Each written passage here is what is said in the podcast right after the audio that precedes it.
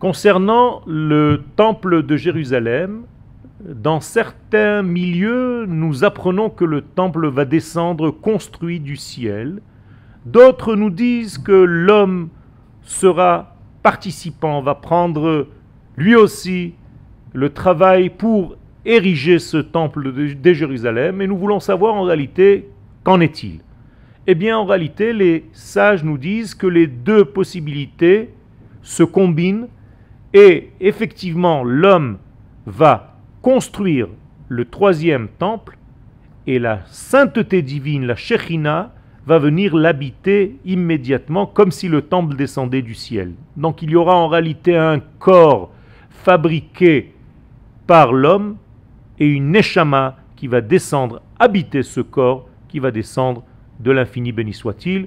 Et ce mariage, c'est justement le mariage de la fin des temps, c'est-à-dire de l'esprit et de la matière. Bekarov bimhera beyamenu amen.